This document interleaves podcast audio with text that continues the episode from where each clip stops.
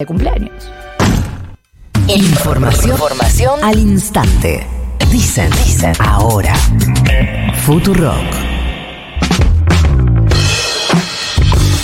Última elección del año este domingo, si es que no pensamos en Boca Juniors y cuestiones que también se van a definir en lo que resta de este año pero se han definido otras cosas, otras elecciones y vamos a hablar de todo eso, quizá no de boca, con Gustavo Melella, gobernador de Tierra del Fuego, reelecto en mayo con el 65% de los votos. Gustavo, buenos días. Florencia Jalfón te saluda. ¿Cómo te va? ¿Qué tal? Buen día para vos y toda la gente de la radio. Gracias. No, llegué al 65, ¿eh? ¿No llegaste? Casi, casi. Pero ganamos la primera vuelta. Ahí va. Em, Gustavo, ayer hablábamos con el ministro Catopodis y él nos decía que todavía eh, quedaban tareas por hacer en distintos ámbitos, como él hace todos los días que va a militar algún transporte público, pero que eh, subrayaba también que los gobernadores todavía tienen mucha tarea por hacer. ¿Es así? Y en ese caso, ¿qué es lo que están haciendo en Tierra del Fuego? No, a ver, yo creo que todos tenemos mucha tarea. Gabriel es un, tremendo militante que es uno de los que yo lo veo que se ha puesto, por lo menos en la zona central, es la, la campaña al hombro, como todos los gobernadores. ¿eh?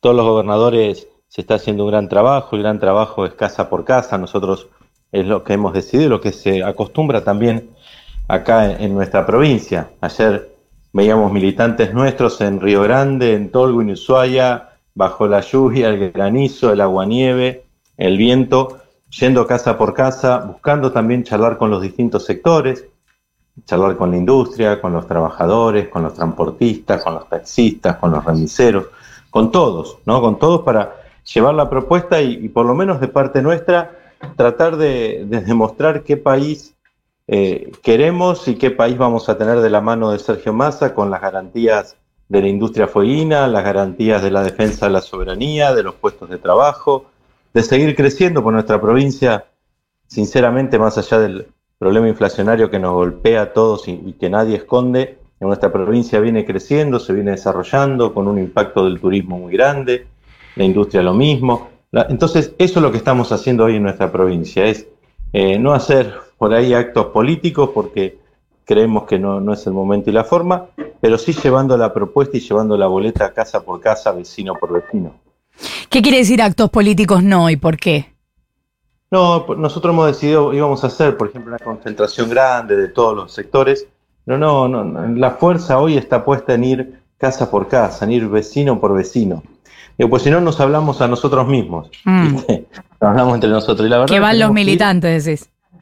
Claro, y vamos, vamos todos los militantes, y la verdad que es lindo, bueno, pero hoy creo que el foco, la mirada, la fuerza, el corazón, todo el compromiso tiene que ir a, tenemos que ir a buscar esos votos que no acompañaron a mi ley, no nos acompañaron a nosotros, que acompañaron en su momento Juntos por el Cambio, que acompañaron a Schiaretti, que acá hizo una buena elección, que acompañaron a la izquierda, que, también tuvo sus votos. Entonces, la verdad no nos tenemos que dormir en los laureles e ir a buscar esos votos, más todos los que podamos conseguir, más todos los decepcionados de mi ley, porque la verdad es que ayer charlaba un grupo de pibes y, me, y, dice, nosotros lo votábamos la otra vez, pero ahora ya no, la verdad que dice cualquier huevada, ¿no? Un huevada es un término muy nuestro.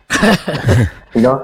Eh, eh, y por no decir otra cosa, dice mucha huevada, qué sé yo, ya, claro, la gente se da cuenta, digo, que no tiene esa capacidad para conducir un país que, que la Argentina necesita. Entonces tenemos que ir por esos votos. Entonces la fuerza está, está puesta ahí. Eh, Gustavo, ¿cómo te va? Nico Fiorentino eh, te saluda.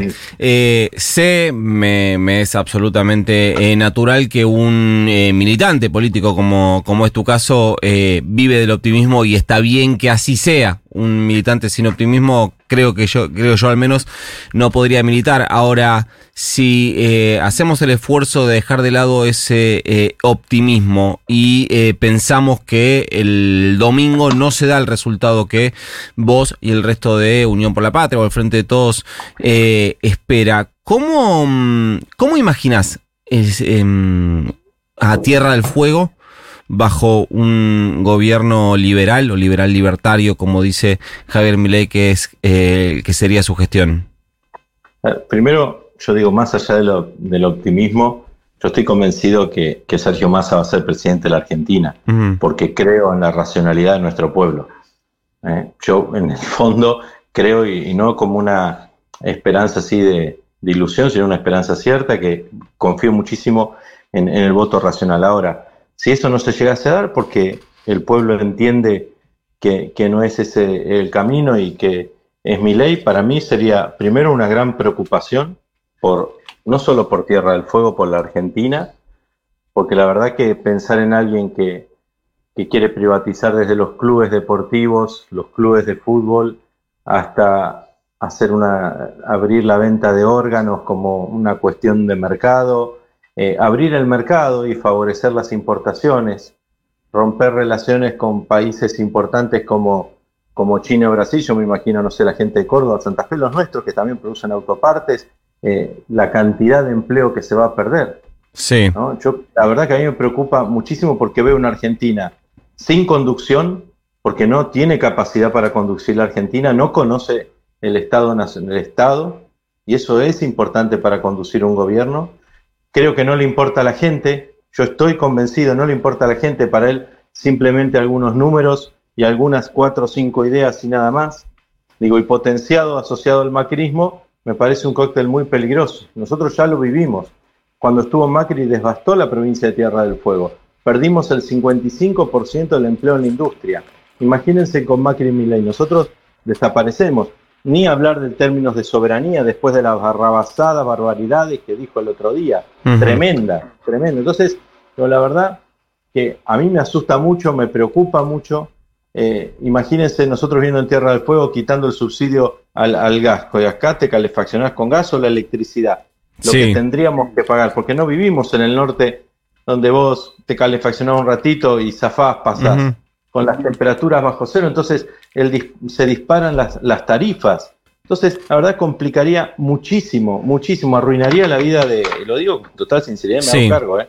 arruinaría la vida de los fueguinos, creo, de los argentinos el de la gran mayoría de los argentinos, seguro. Em, para quienes no, para, para tratar de contextualizar la pregunta de la serie, porque no todo el mundo está eh, informado, contamos que desde hace ya muchos años, ahora el gobernador nos va a, precisar, eh, Tierra del Fuego tiene un régimen impositivo especial que en su momento se eh, instauró desde la gestión nacional, en realidad es una ley del Congreso, que eh, tenía como objetivo en ese momento la, la, instalación, la erradicación de empresas en Tierra del Fuego con un objetivo de carácter eh, territorial. Básicamente, que es hoy, corregime Gustavo, el, el corazón de Tierra del Fuego, por al menos el corazón productivo. Hecha mm, toda esta eh, aclaración, hay un debate que yo imagino que, vos, que a vos te consta, se está dando eh, a todos los niveles, incluso dentro de en algunos niveles de Unión por la Patria, de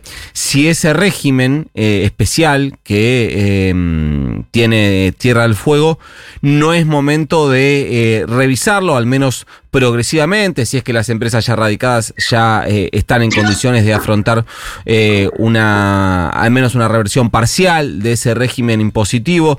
¿Qué, nos podés contar de esa fotografía? Miren, son dos cosas distintas. Tierra del Fuego tiene el beneficio de la ley 19640, que tuvo como objetivo fortalecer la población. Y para vos fortalecer el asentamiento poblacional, porque el 75% era chileno, y el o extranjero y el 25% era argentino, con una cuestión de soberanía y entendiendo la importancia que tiene Tierra del Fuego en el Atlántico Sur, sobre todo hoy, que el mundo mira la Antártida y mira el Atlántico Sur por sus fuentes de riqueza. Entonces esa ley tuvo que ver con ese, para, para lograr ese asentamiento poblacional. ¿Cómo lo lográs? Mejorando las condiciones laborales. Entonces esa ley trajo el beneficio para toda la población y a la vez hay un subrégimen industrial que fue el que se amplió hace muy poquito con este gobierno nacional por 30 años, que está en espejo con Manaos, Brasil.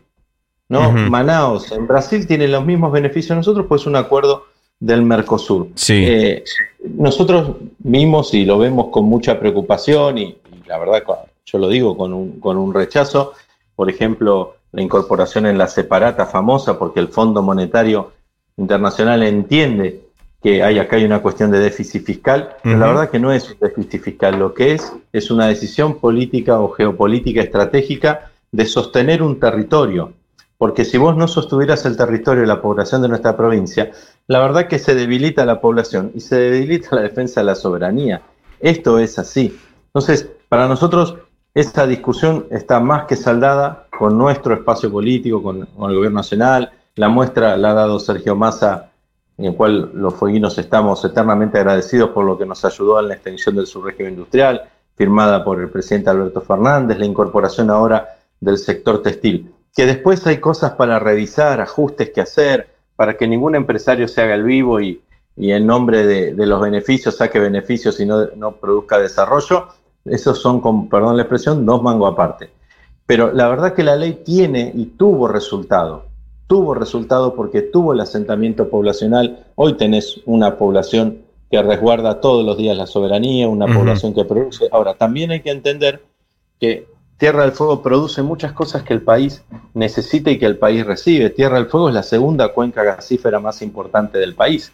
Todo el mundo mira Vaca Muerta, pero Tierra del Fuego es la segunda cuenca. Hoy con una inversión de más de 700 millones de dólares del consorcio petrolero y gasífero en la provincia de Total Pan American Wintershall, que va a aportar un 10% más de gas al país. Después Tierra del Fuego tiene asimetrías con respecto a otros. Nosotros, por ejemplo, muchos hablan del subsidio a la energía. Nosotros lo recibimos por otro lado, porque no estamos conectados a la red eléctrica nacional. Nosotros generamos nuestra, nuestra propia energía. Somos la única provincia que para movernos a otra provincia argentina tenemos que pasar por un país extranjero, como es el caso del cruce eh, por Chile-Chile. Entonces, en esas cosas, cuando uno pone en la balanza, tiene que poner todo, ¿no? Tiene que poner todo. Entonces, esa ley tuvo ese origen, hoy nuestro espacio lo entiende. Ahora, si vos le preguntás a los libertarios, la verdad que lo que ha dicho ley sobre los fueguinos es escandaloso también, ¿no? Gustavo Melella, gobernador de Tierra del Fuego, reelecto además este año. Gustavo, gracias por atendernos. No, gracias a ustedes, que tengan muy buen día. Igualmente, un abrazo.